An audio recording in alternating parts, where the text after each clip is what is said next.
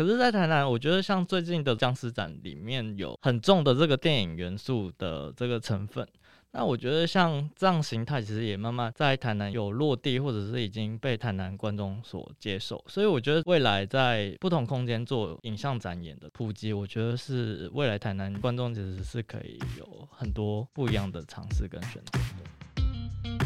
的。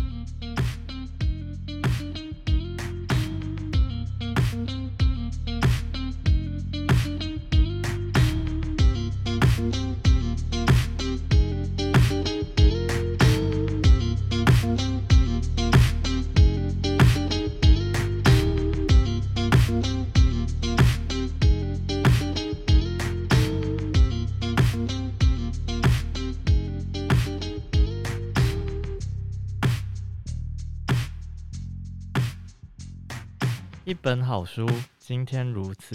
将来也如此，永不改变。Hello，大家好，欢迎收听一本正经，我是威南。那我们今天邀请到的是郑凯，郑凯之前有跟我们聊过天了，是关于全美戏院的有两本书籍哈，我们之前都有跟大家介绍过。那这次要跟大家聊的是郑凯的《光源下放电影南方影展二十年》的这一本新书，那也顺便跟大家聊聊南方影展。那我们今天还有南方影展的竞赛统筹柯伟跟大家一起来聊天。哎，请两位跟大家打个招呼。Hello，大家好，我是郑凯。Hi，大家好，我是柯伟。好，那今天主要是想跟大家聊聊南方影展的创立过程，以及我们今年想要跟大家推广的一些理念哈。那南方影展非常难能可贵，在台南这个地方是一个非常在地化的影展，而且也持续努力了。二十个年头了，也希望大家可以多多支持这个影展。今天就跟郑凯跟柯伟好好聊聊。那首先我想问一下郑凯哈，嗯，你在编写这本新书《光源下放电影》的时候，这是一本算是对我们台湾南部影展史的一个很重要的记录。那今年刚好适逢影展第二十年嘛，对。那二零二二年的南方影展在年底也是十一月快开跑了。那请郑凯或是柯伟跟大家简单介绍一下南方影展的创立过程啊，或是运作模式等等。好，其实今年应该算二十一年，二十一，因为在这一本新书在筹备的过程，其实就是要以二十年的记录作为这个书的目的，这样子纪念这二十年。其实南方影展它就是我在书中其实大致把它分成四个阶段，是因为它其实是一开始很不像其他影展，是可能有公部门或者是一些比较像影像机构有赞助的一个单位，它其实是来自台南艺术大学的这个黄玉山老师他所筹组的一个独立影展。他当初从研讨会，因为研讨会其实都会有一些放映会，那黄玉山老师就从这个起头。然后变成一个就是独立的影展，在学院体制之下。那后来在第二个阶段，他其实有很多学生就希望延续这个影展在台南，所以他们筹组了一个就是南方影像学会。嗯，那目前这个呃南方影展就是以这个学会作为一个组织，就是募款然后筹资而举办的一个影展。所以南方影像协会就算是促成这个影展，然后每一年去让这些工作的一个单位。对，就是以这个组织作为一个起头，然后去筹组应战的团队这样。嗯嗯嗯。那我想问一下，因为这一本著作它的内容其实涉及的年份啊，还有一些广度都相当的广。嗯、对。所以在田野调查跟一些过往的资料收集，应该是大工程。对。那在写这本书的过程中，郑凯有没有印象深刻的事件，或是你有遭遇到什么很难书写的地方，可以跟听众朋友分享一下吗？嗯，印象深刻其实就是后来，其实南方影展就是遭遇到经费锐减，因为他们其实学会就不是以公部门直接投注年度经费的这个概念，嗯、就是学会的困难。然后二零一六年，其实很多人，包括我那时候在台北念书，其实都有被脸书洗版。他们就是二零一六年，就是当届就宣布说明年就是停办。嗯。然后 还蛮震惊震惊的，就是不管是市民或者是很多来自不同地方的这个影迷，其实都是非常震惊，嗯、觉得南方影展其实呃虽然平常就是比较不被大家所关注，或者是它其实居于主流的媒体之外，或者是主流的电影圈之外，可是其实当它发生什么事情的时候，其实大家还是非常关注的。对，各位有想跟大家分享吗？关于 对啊，关于这个影展的，像你是竞赛统筹嘛，嗯，你在这一些挑选，或者是甚至你们在决定一些企划、一些案子的时候，你们要怎么去分配，或者是你参与了什么工作？嗯嗯，其实我是。算是去年才正式进来影展团队的，然后我自己是二零年那时候担任就是实习生，然后后来又毕业之后就是顺势就进来影展工作这样子。像郑凯刚刚说，在二零一六年的时候，其实影展有经历停办风波嘛，但那时候我在台南读书，因为我本身是台南人，嗯，然后那时候应该是高中吧，但其实我自己也是有跟影展团队忏悔过一件事情，就是我在高中以前是完全没有参与过南方影展活动。我知道台南有一个这样子的影展。嗯可是可能因为求学阶段可能都在学校读书啊，没有这么多额外的心思，或是休闲的时候也不见得会去关注这样的一个影展，都没有参加过这样。然后是后来大学也算是读了相关科系，然后回来之后就哎、欸，好像可以来影展实习看看，因为可能是对电影也是有了一种新的认识吧，所以就是会想要往这方面来走。然后又加上影展是台南专属的影展，这样就会希望有一天是不是也能够回到家乡，然后把我。我们台南自己办的影展，让他就是有机会可以让大家看到这样子，对，所以后来就是进了影展这样。今年的话，嗯，影展原本是每一年每一年都会有竞赛，就是每一年都会在星光影城，然后是从二零二零年开始，就是改成双年展，嗯就是我们会一年竞赛，然后一年巡回这样。然后二零年的时候，因为那时候疫情相对比较不稳定，所以我们就改成线上播放。那一年就没有在影展线上，就是没有在星光影城播放了，就是改成线上。不论是像刚刚郑凯讲的赞助啊，或者是任何议题，甚至后来的疫情。嗯，对南方影展这种，我觉得算是比较辛苦的影展，算是一个很大的打击。嗯。嗯，就是我觉得南方影展厉害的是，就是他们其实都会在一个背景之下，然后寻求一个生路嘛，就是从夹缝中求生存。像二零二零年，他们那一年台湾只有唯二的影展采取线上，因为那时候其实台湾还是算是疫情比较平缓的状态。可是南方影展其实很早就已经有这样子的调试，因为它其实相对于其他大型影展更有大的弹性，就是因为它只是不隶属在公部门之下，或者是因为它的组织比较小，规模比较小。所以它其实那个能动性就很大，这样进可攻退可守。对对对对对，我觉得是这样。改成双年展，它其实在单数年也没有比较轻松，就是它又它会又想办法去弄出一些很有趣的事情。所以之后南方影展都会以双年展的形式嘛？嗯，目前就是双数年的时候都会有竞赛跟影展，然后单数年就是巡回。哦，了解了解。对，巡回的时候也会做一些全台的，就是巡回。去年就是这样的尝试，就是把片子带到可能北部啊、中部，甚至南部，然后也有到东部这样，然后也会跟国际的影展做交流。嗯嗯啊，好辛苦哦，很难想象，很辛苦。对，想要延续一下柯伟刚刚讲的，就是他只是台南人，嗯、那我也是从小在台南出生，嗯，可是我跟柯伟的背景就不太一样，就是我其实从小就是有看南方影展，嗯，就是因为我爸爸妈妈就是喜欢参与免费的艺文活动，所以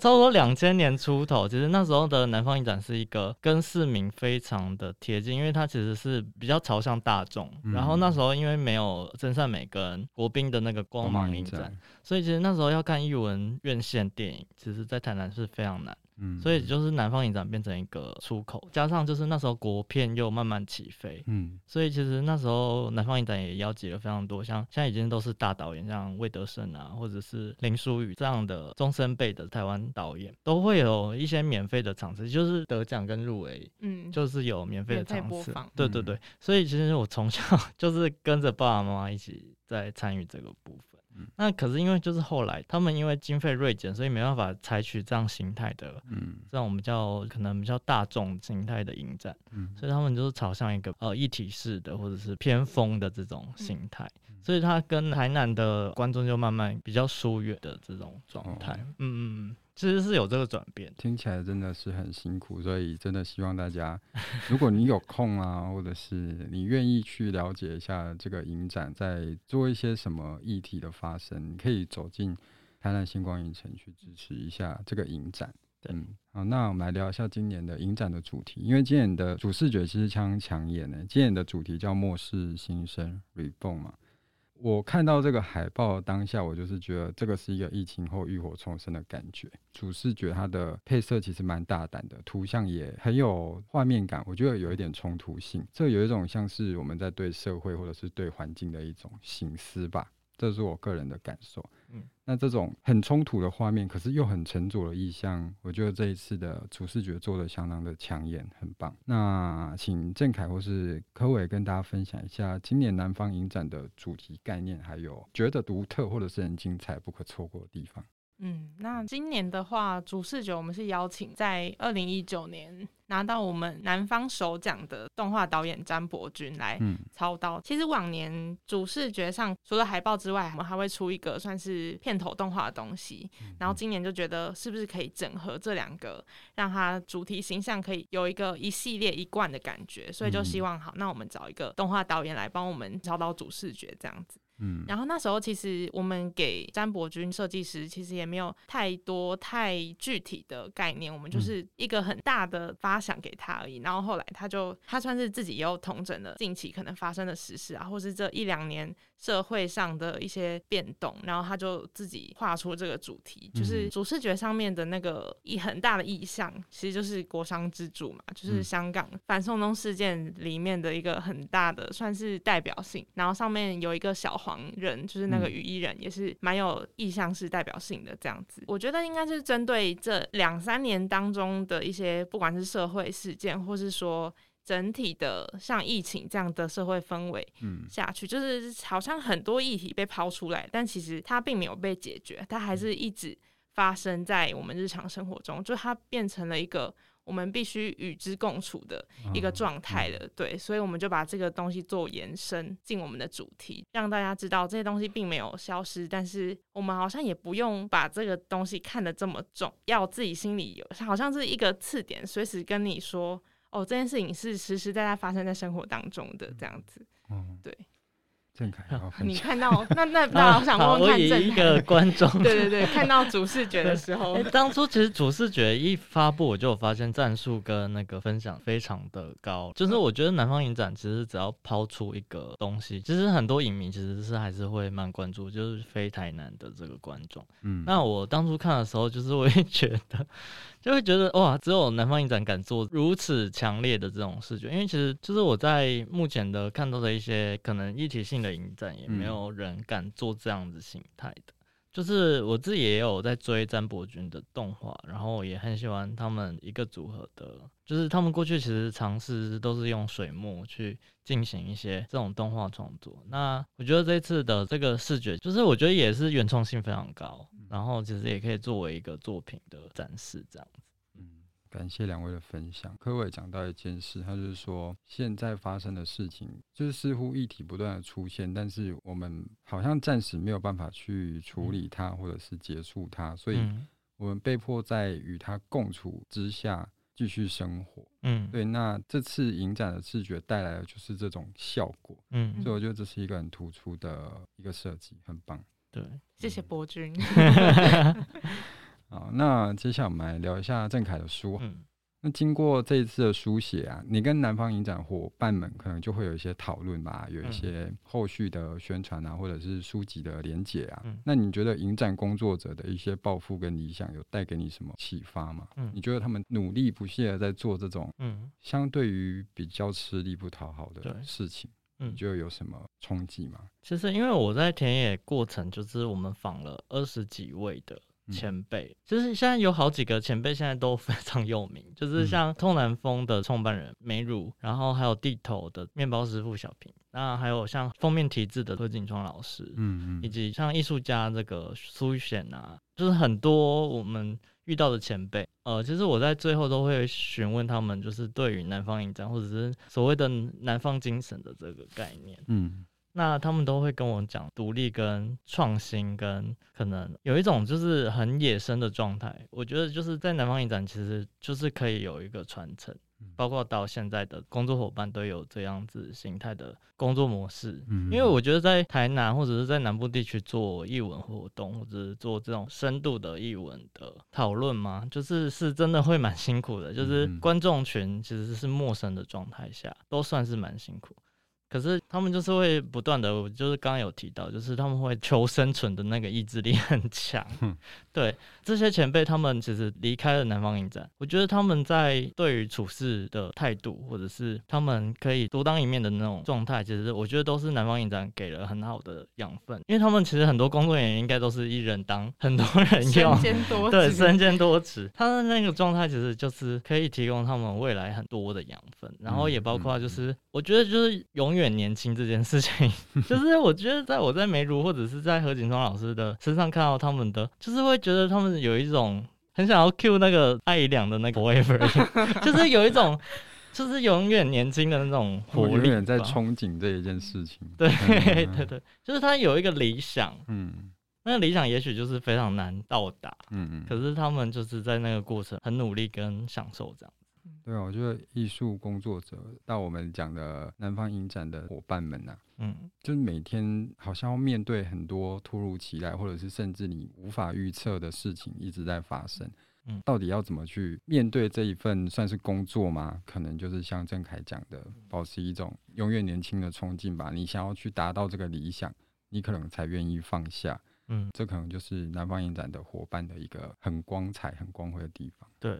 所以其实我这一本书的书名其实就是要献给这些工作人员，就是所谓光源下放电影，因为他们其实还有一个机制，就是要带着电影去乡村的地方，或者是不同形态的，而不是这么城市或者是电影院形态的地方，所以他们就是要扛着放映机跟电影，有一点像是以前早期的那种 要对野台 的那种状态。那我觉得就是光源下的这个意象，就是非常的符合他们的情境，这样。嗯，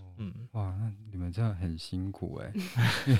欸。对，就是身兼影展里面内部嗯事务行政工作之外，嗯、我们还要跑出去外面，像刚刚郑凯说的那个放电影，我们就是要去到比较可能环境条件没有这么好的地方，然后我们去架两百五十寸大荧幕，嗯、然后投影啊，接电脑、接音响这样子放给当地的民众这样子看。哎、欸，那会有遇到没有人参与的情况吗？还是你们一定会先？所以说，哎、欸，有什么可以来看？嗯，刚好可以分享，就是因为我们这个案子最近也是在进行中。我们除了南方影展之外，嗯、就是我们工作人员还会再做一些额外的放映的工作，这样子。嗯，通常都是跟那些放映点的，通常会有村长啊，或是李明服务中心，或是社区发展协会的人会跟我们对接，这样子。嗯。嗯然后遇到有一些他们的对口会蛮热情的，然后也会自己蛮主动的去找观众，找他们黎明来，或者甚至有遇过就是会发霸掌给大家吃。我们有一场是哎去年对放学霸掌，然后他们就当地真的准备了霸掌给大家吃这样子。刚好上上礼拜吧，我们是去到屏东的一个放映点，然后那一次就真的完全没有人，对，因为他们那时候刚好那一那一村算是原住民的部落。然后他们刚好那一阵子是他们丰收季，然后他们就还有办一个运动会，所以全村的人几乎都在那个运动会。然后刚好不知道哎、欸，他们挑的时间又刚好给我们那个时间放映，所以他们其实全村人都不在我们的放映地点，所以 就是其实就真的没有观众。然后那场又有导演来映后这样，然后后来反过来是导演来安慰我们说：“哦，没关系啊，其实导演自己本身以前也拍过一部纪录片，然后他也知道下乡去放映这件事情找观众会比较。”困难一点，对对对，他就说没关系，下次说不定来挑一个好时间，他们就会出现的。这样，那导演映后有讲完吗？有啊，我还是很认真的进行对谈。这，所以我觉得这是一个必要完成的阶段。对，像其实，在我们书店里也，因为其实，在南部的读者受众啊，比较生活化，比较健康取向，比较美食取向，嗯，心理励志取向，嗯，所以说真的很文学的作家，或者是相较于文学深度很深的。作家来很容易遇到没人的状态，嗯、对，那我们也真的有遇过四个讲者来对谈。只有一个读者来，就是讲者比读者多的状况。不过还是就变成五个人聊天啊，这也是一种，就一种方式。毕竟要完成这个工作嘛，对啊，对对，说不定那一个人就是你们的种子。对对对对对。好，那请郑凯跟大家分享一下，那如果是光源下放电影这一本书，你有没有印象特别深刻，或者你最想跟读者分享的几篇呢？嗯，很难讲，就是因为我这一本书的架构比较特殊。我前面虽然就是以一个通史的方式去切分它四个阶段，嗯，那我中间还是有夹了一些各阶段呃外部影评人去撰写这个阶段时期的南方影展的回想的文章，嗯，这一个部分其实是前半段，那后半段其实有一种比较像是，因为影展其实是一个很复杂的。组织就是它里面分工其实非常细，就是有竞赛节目，嗯，然后可能宣传等等等等，嗯，那其实我就是用不同的机制去做了一些专文的分析，这样。可能从以前的这个节目策展，然后或者是一些他们的转型的一个呃策略，到呃未来展望的部分，就是包括这几年他们做的一些。很有趣的联名的这个尝试，跟这种新形态的社群媒体的状况，其实有一些呼应。嗯，所以它其实是一个非常，我自己觉得它其实是不仅是提供给呃影迷，我觉得其实也非常可以给中小型独立影展，或者是未来想要从事这相关工作的一些读者，嗯，可以进行一些参考或者是一些呃互相比较的讨论，这样。嗯，对对对。接下来我想问一下柯伟。嗯，因为我们知道台北有金马影展嘛，台北电影节，嗯、我们所谓众星云集，嗯，然后可能开展前就会有大家去抢票，甚至会一票难求，甚至连我自己啊，嗯、我也会想要到台北去参加这个影展，因为他们的选片或者是各种话题，或者是抢先收看的机会，我觉得都是蛮特别的，嗯。那您觉得南方影展这个相对在地化，然后规模又比不上人家，名气又特别小，嗯、可能名气也没有金马影展这么光耀吧？嗯、那你觉得南方影展比较想带领观众走什么方向？嗯，在这边也是先承认，我自己也会就跟主持人一样，我也是会去买金马北影的票这样。但是我觉得南方影展的一个独特性在于，先讲一个是一九年金马的那个风波之后，就是很多中国片就是进不了台湾放。那其实因为我们小。然后又比较没有一些政府因素的顾虑，这样，所以其实相对来讲，我们还是有一定量的中国片会选择来投建南方影展这样。然后其实今年就目前的征件状况，还有因为我们入围已经差不多底定了，只是我们名单还会在九月二十号才会公布这样。嗯嗯嗯。我们也是收到蛮多我们觉得很值得大家看到的中国片，因为大家都知道中国片其实他们在当地的审查其实蛮严格的，那就是在。今年他们又更加严格，以前是没有拿到龙标，还是可以参加国外的影展放映，只是在当地放映会需要龙标才有办法上映发行嘛。嗯、但是他们现在的规定又更严格，就是说你没有拿到龙标之前，你也不要给我去报各地的影展，影展对。然后你如果参加了入围了要放映，你也要跟我讲。你们才可以过去，对对对，所以相对来讲，我们算是虽然小，但是我们自由度好像又更高了一点。嗯嗯。那我觉得除了这点之外，我们南方影展算是以华人影像竞赛，就是在世界各地的华人算是可以汇集到我们台南这个地方，然后他们的作品，可能一些大影展比较不容易看到的作品，可能可以在我们这里看到。我觉得是一种更有在地性。嗯，对，然后再加上我们影展还有一些特别的项目，像是人权关怀奖，还有台南影像奖，比较特殊的入围奖项。那台南影像奖，我们鼓励在台南拍摄的作品，导演不一定要是台南人，他只要在台南拍摄，然后是呃有关台南的人事物啊，或是地景等等，就可以参赛。嗯，对，我觉得这算是也是对台南的一个影像做一个蛮大的资料库的会诊，这样。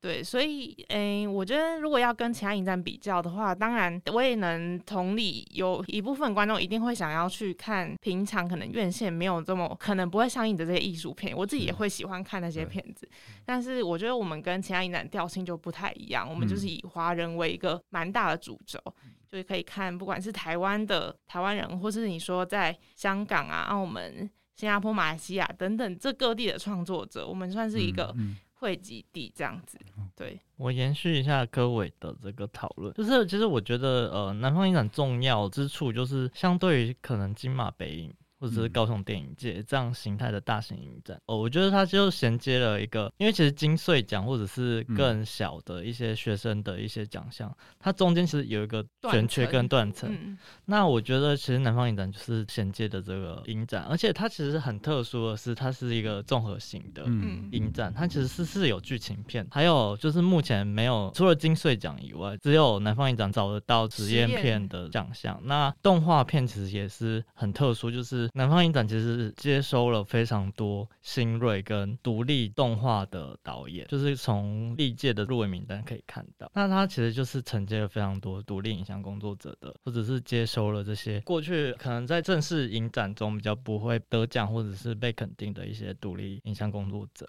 嗯，对，那就是我觉得这几个特殊点就是南方影展很重要的地方。嗯，我们会希望还是可以邀请这些片子的导演到场跟我们参加映后，因为就是我们相信真的有观众跟导演这样交流，才会让这个片子可以带出的发酵可以更深更广。所以，我们主要一个特点，应该其他影展也会，只是因为平常可能在台南南部这个地方比较少机会可以让观众跟导演见面，那我们也是创造一个这样的平台，让观众有机会跟创作者们这样子交流，不论是议题上或是影像美学上。都可以有更多的讨论，所以南方影展算是一个既在地又国际化的影展，嗯，非常国际。对，嗯，我在爬资料的时候，其实他们跟香港的独立影像工作者的缘分其实很早，可能就是从二零一零年初就差不多，一直延续到其实香港已经这么多大的变动，嗯，这些影像工作者其实还是保持着跟南方影展的关系。嗯嗯，几乎每一届就是有一群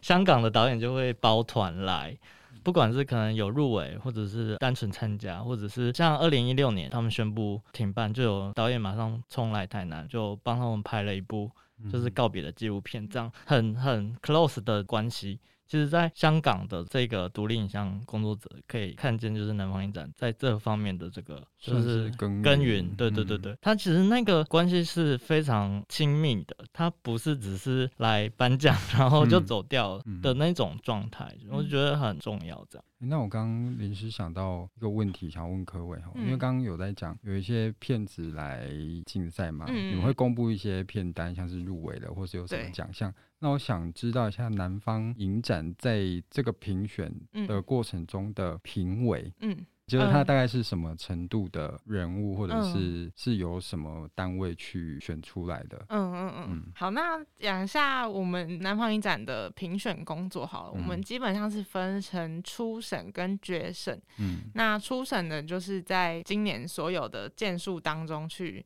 我们分成剧情、记录、动画跟实验。嗯。那剧情又再细分成剧情长片跟剧情短片这样。然后我们剧情跟记录类，因为这两个算。算是见量的大宗，所以我们这两类会找外聘两个评审，然后再加我们南方影展团队一个代表，嗯，就让这样基数三票，嗯，这三票才比较好做进行投票。这样。剧情跟记录是三个，动画跟实验的话，我们就会，呃，因为我们影展的经费比较拮据，嗯、所以动画跟实验就会找一个评审，然后再对我们的一个影展代表这样。然后评选过程大概就是我们会逐一把每一部就是有进初审的这些片子都会一起讨论。嗯、他们在开会之前其实会先给大概两个月的时间看片，然后看片完之后他们自己各自评审心里会有分数，那之后再把分数带来讨论的现场，然后我们就是一一对这些片子做讨论，大概会进行两到三轮，就是第一轮可能先把一批大家都有共识觉得好，我们不讨论的片删掉。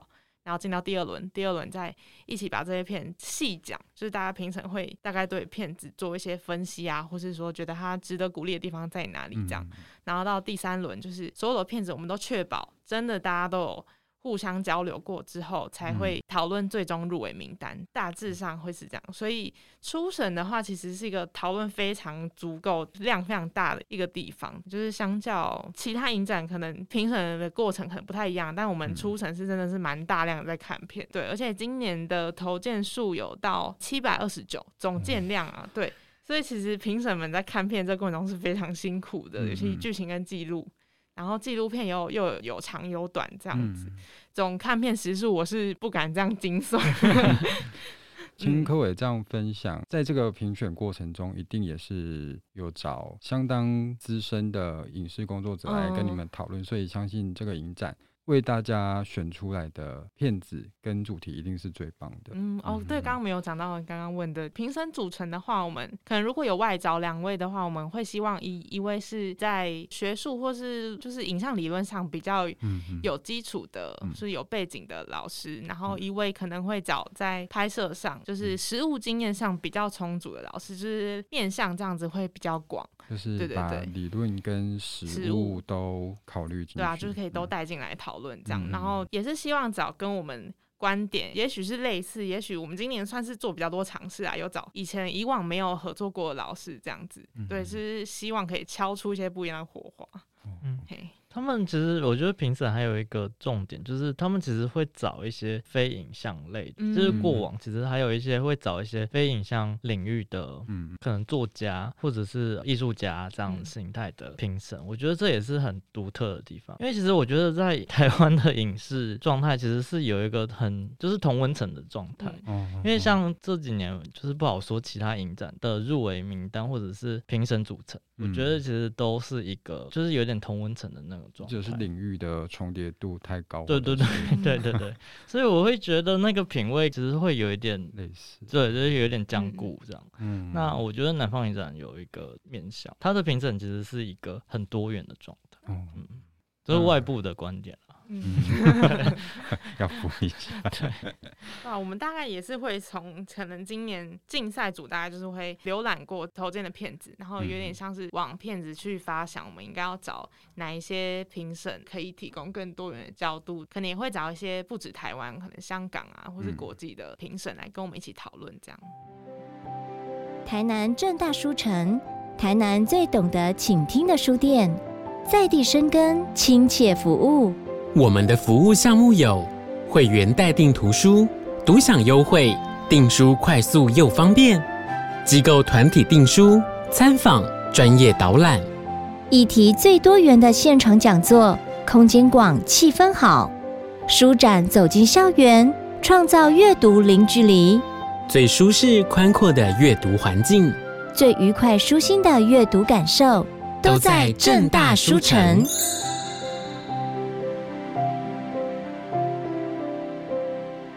郑凯本身你自己有策展的经验嘛？像去年的十一月，在台南的爱国夫人馆有一档《赤坎当代记：南方影像中的地质学》这个展览。那其实策展跟书写的面向是完全不一样的，可能初期的资料整理啊，到中后期的一些宣传规划、布展等等的，你可能会接触到很多不同领域的人。那请问郑凯，策展带给你什么特别的经验吗？哎、其实我这两三年回到台南，其实我一直想要尝试，就是把策展跟书写这两件事情，把它做一个同整或者是一个跨领域的尝试。那我觉得去年很开心，就是就是那时候的执行长正好找我一起，因为他们去年就是第一年的双年展示的第一个单数年，所以他们要进行巡回。可是陈好就觉得可以趁这个时候再做一个。很有趣的尝试，就是一个影展，他要做一个展览。这个展览其实是有很多层面的讨论，在机制上其实有很多的突破。因为其实《赤坎当代记》里面其实是有我选了台南的在地的艺术家的这个影像，它其实是回应了台南的历史，包括台江内海，然后或者是地下浮流，或者是五条港交斐径的部分。嗯，就是我有发现很多当代艺术家在尝试这件事情。那搭配的是南方影展跟影像学会，其实已经十几年的市民影像竞赛跟家乡记录，就是给素人做影像教学的，自己可以拿自己摄影机去拍自己社区的议题的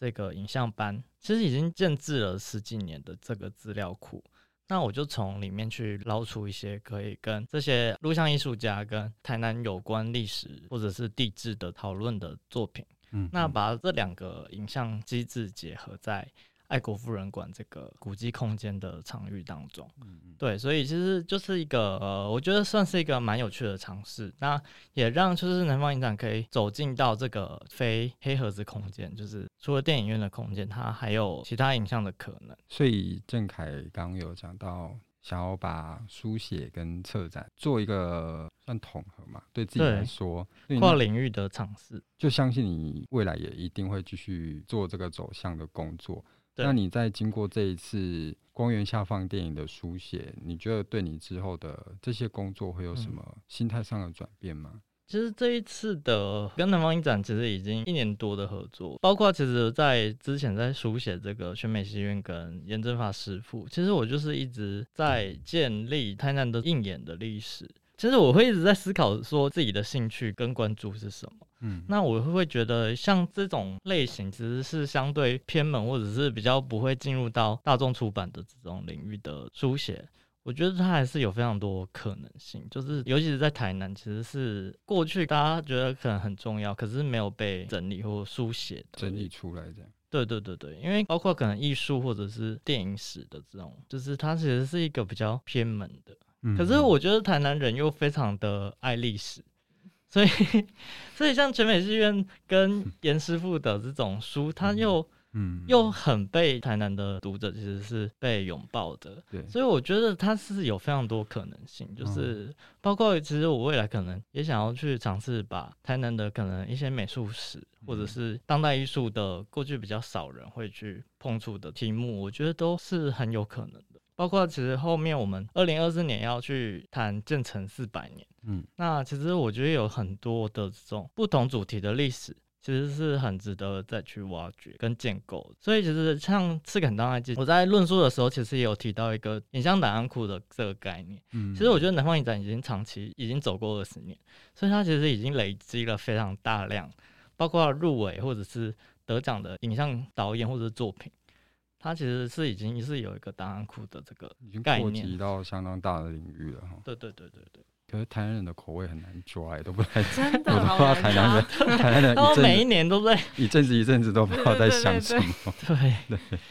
对啊，哦，对啊，真的持续努力。嗯，好，那接下来我想问一题比较关于我们个人感受的，问一下两位，你们觉得对于电影观赏，你们有什么经验可以跟读者分享看看吗？可能读者的选片习惯啊，或者是观影习惯等等的。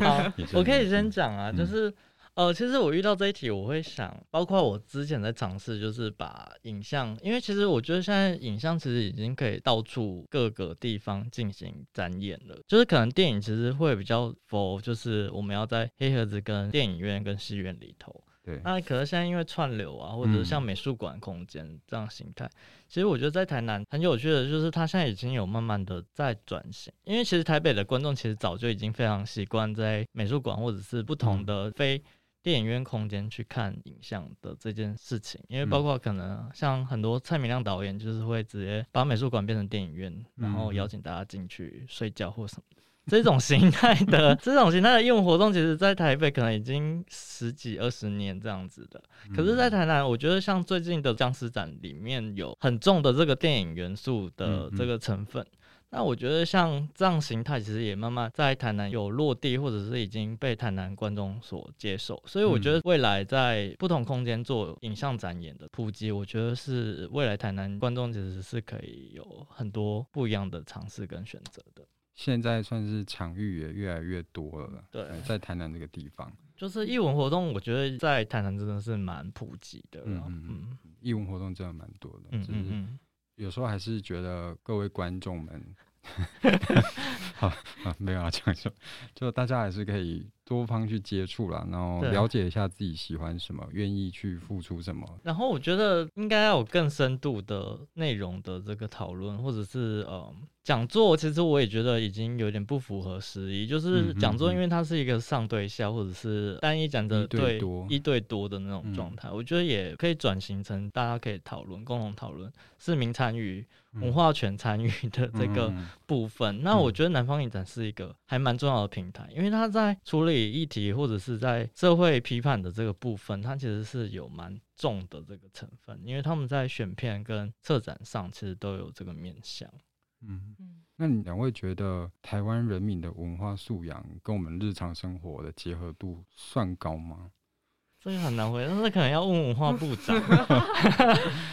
只是我刚刚有提到，就是文化权的这件事情，其实在台湾还很新。嗯，台湾观众会比较采取被动的状态去参与这些活动，或者是一个有一点我不好说盲目嘛，就是有一点一窝蜂的这种心态，就是现在艺文活动已经变成有点像是观光活动，它。可是我们自发性的想要去了解这个主题，对，嗯，就是我会觉得这个部分其实台湾那个文化平权跟文化参与应该要再重新被。其实我觉得在太阳花学院前，嗯，其实是有。一波，嗯嗯，公民社会崛起，其实这我也在书中有写到，就是公民社会崛起的那一个状态，其实有非常多单位其实在做文化参与的这种工作坊，或者是让不同市民可以去深刻的去讨论，可能美术馆要在建成之前需要什么，嗯嗯，或者是美术馆成立了，那我们可以用什么方式参与在美术馆当中？的这些文化平权或者是参与的工作坊，其实我觉得在那个时候有。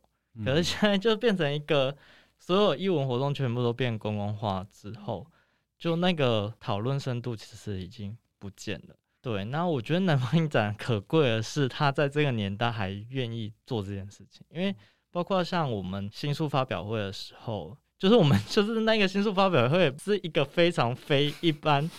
大家想象的新新书发表会，就是我跟博乔还有就是艺术家苏玉贤，我们其实在讨论的是一个台南的影像生态的问题，或者是就是我觉得这个部分其实就是应该要再更深度的去被讨论，可能是有一个具体的呈现出来了，可是我们的人民不应该只是去参加或者只是去碰触。或者是打卡，因为现在对，就是因为社群媒体的 关系。谢谢郑凯帮我讲。对对对对对对，就是就是现在艺文活动会变成这样，包括可能连就是艺术节庆，就是像我们现在遇到的这种月经港灯节，或者是渔光岛的这种地景艺术节，都会有这种形态的展演嘛。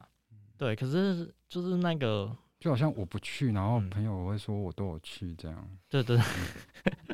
也是说就是呃打卡就会有算到这样。嗯，对啊，我觉得这一定是一波一波啦。这种社会情境其实都是一波一波，就是做久了，就是大家就开始会去反省。未来就是我觉得台湾的进程一定是要势必走到每个人其实都可以去讨论，因为我们毕竟在一个民主社会嘛。对啊，对啊，所以他应该是要有多元的发言的空间。嗯说到观影素质这边啊，就一个非常简单可以分享的事情。像我也很喜欢看电影，然后我也会看一些舞台剧或听一些演奏会。那我们都知道最基本的就是那些礼仪问题啊，你一定就是要安静嘛，那不要交谈嘛，手机等等的。甚至最简单的就是你看电影，手机会亮起来，然后你去看舞台剧呢，会有人拍过程啊。对啊，那像听音乐会有人手机会响，这一种非常。应该是说，国外很多很日常的事情了，甚至意想不到怎么会有这种事情的发生。我们总是认为好像我走进去了，我就是跟这个艺术有所交集了。但其实艺术不是只是你去看而已，你要尊重跟理解它。嗯、对，哎、嗯，可以听一下那个南方影展工作人员，对，一定有很多甘苦谈吧？面向已经已经非常广了。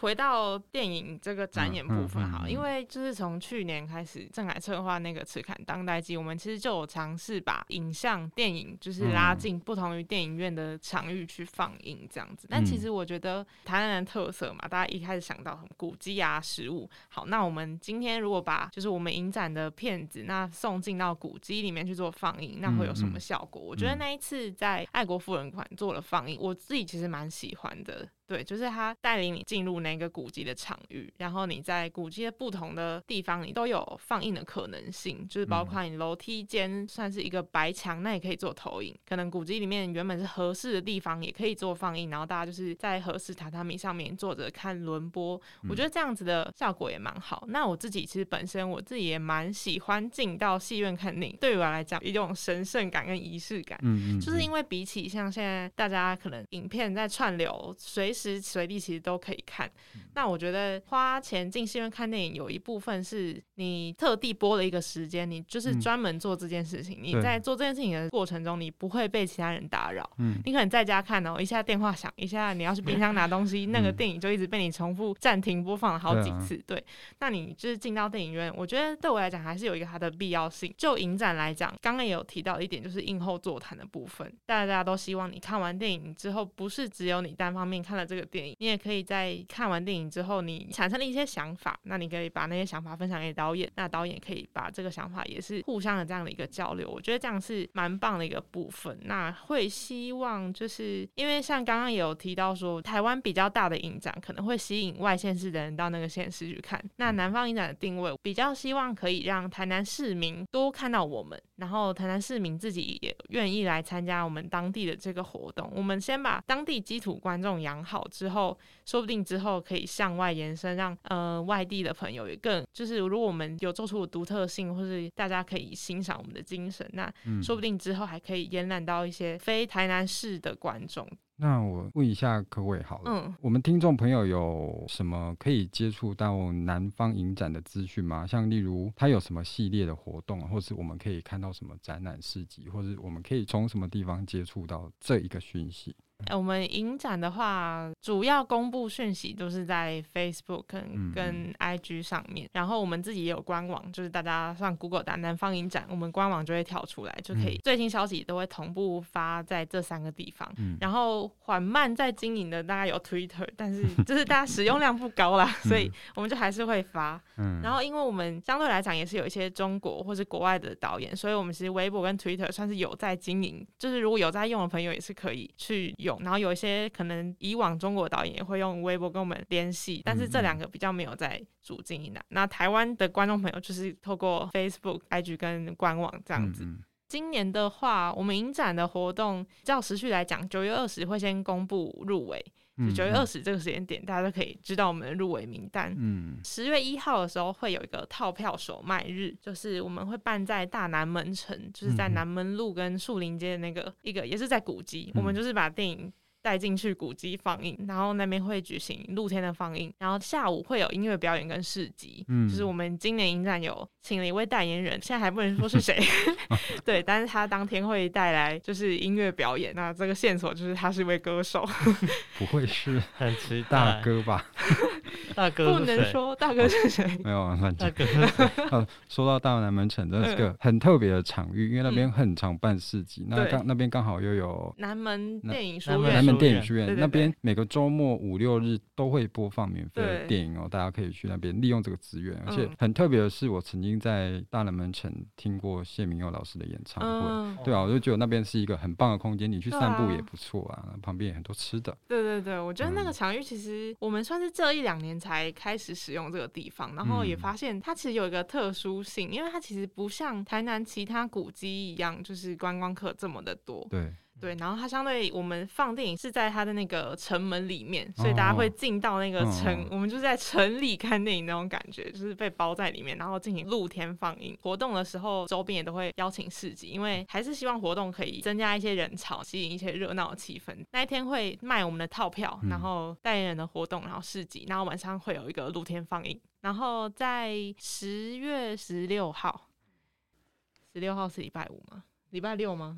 十月，对，就是那十几号那一周的六 礼拜六日，我们会有那个选片指南，就是跟大家介绍今年的入围片子，然后还有影展十五十六，十五十六，对，会放映的片子。因为我们今年有多一个征件，叫做“疫情一天”，就是希望大家可以记录疫情的当刻，然后来参加投件，算是一个新的独立出来的单元。然后那一天也会做这个的放映，我不知道消息公布了没，反正有听的就会听到。然后他该公布的时候，也会在我们的那个。那个官方网站跟社群平台找到，对，主要是这几个活动。会不会这集播出之后啊，大南门城这边大咖对比，太看得起自己了，不要，不要太看得起自己的节目了，真是抱歉。这样也不错啊，这样就是我们当天来看电影的，说不定也会吸引到一些婴儿前来的观众，这样。所以南方影展也算是有走出去跟各位市民接触，嗯、那这些资源也非常欢迎大家去使用它。嗯、对，因为这个艺术工作真的是相当辛苦的，嗯、而且在影像上面出的力气、出的心力，一定都相当是我们无法想象的。嗯。今天真的跟大家聊了很多关于南方影展的一些历史啊，嗯、还有一些关于想要给大家知道的讯息。那也很感谢柯伟来跟我们大家分享，因为柯伟刚刚讲到你算是蛮新进入到这个团队的，可是可以感受到你的热情，而且你对这一个影展真的是相当的了解哈，所以。因为有拜读郑凯的 书，《光源下方电影南方影展二十一年》，对前期我们也是读了蛮多遍，对对对对。啊，算是帮我建立了蛮多背景知识。对，其实当初这本书的设定，其实有一部分其实也要是要给内部工作人员，就是它其实是一个建立一个档案的概念。因为其实我觉得在南方影展有趣的是，它其实是有传承，它人员是里面的文化是有传承，它其实是有一个内部文化的。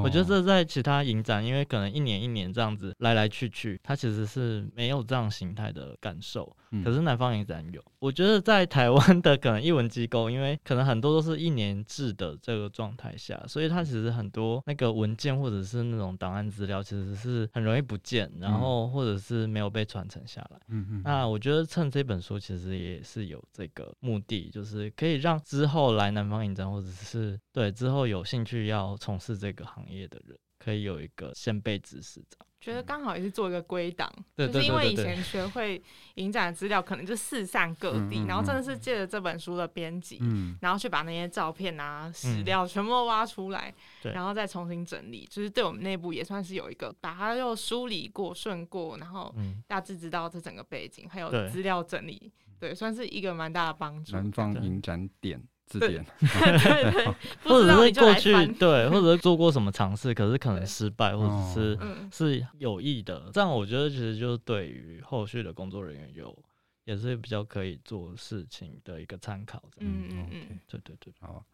嗯，感谢两位的分享哈。那郑凯的新书，刚刚我们讲的《光源下放电影》，其实里面内容真的相当丰富啦。如果你想要更深、更进一步了解南方影展的话，可以到我们书城来找这本书看看。嗯，那郑凯当然还有其他很棒的作品，像《大镜头画海报》跟《大镜头放电影》这两本书也推荐给大家。有关于全美戏院啊，或者是台南一些电影史的一些资料，在里面都可以看到。那也谢谢。柯伟今天跟大家的分享，那我们了解到南方影展这么辛苦的故事。那官网、IG、脸书都去按赞吧。对，希望补充刚刚没有讲到今年影展的。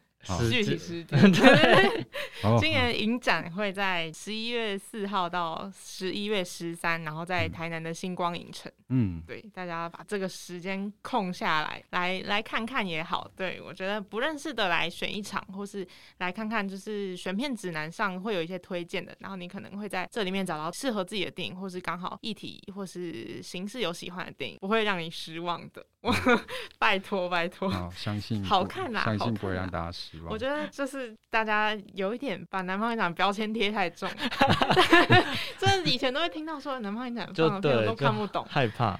来看不懂，然后参加座谈，你稍微懂了一些，其实也不用真的全部看懂。嗯，对，来玩玩嘛。嗯、对啊，就算是一种接触这个影展的讯息吧。嗯嗯嗯，嗯。对，那十一月四号到十一月十三，就欢迎大家走进台南星光影城。那套票的资讯呢，之后他们一定会公布。嗯，那大家可以去支持一下。的。嗯。对了，刚刚说到经济拮据这个部分，嗯、我们台南正大书城呢，到时候也会可以买得到南方影展的手册哦，嗯嗯嗯，欢迎大家来这边给我们支持一下，算是对。这个影展的一个支持吧。金额不高，但是就是嗯，你买手册上的一种收藏，我自己也很喜欢收藏各种影展的手册。对对对对，我们排的很辛苦，而且这次主视觉这么好看，嗯，对，拿个一本回家作 为这收藏。对，几个铜板的钱就来支持一下吧。没错没错。然后来正大书城可以顺便看一下我们那个新书的展柜。对对对。我们有特别成立一个光源下放电影跟南方影展，算是一个对一个系列的陈列了。大家有兴趣可以来看一下，那就到时候顺便买一下手册喽，然后去买套票看电影这样子。好好的。谢谢大家，感谢谢谢。各种工商完毕，对，工商有点 最后一下。好了，好了，谢谢大家听我们工商，那我们今天就谢谢大家，谢谢，拜拜，拜拜。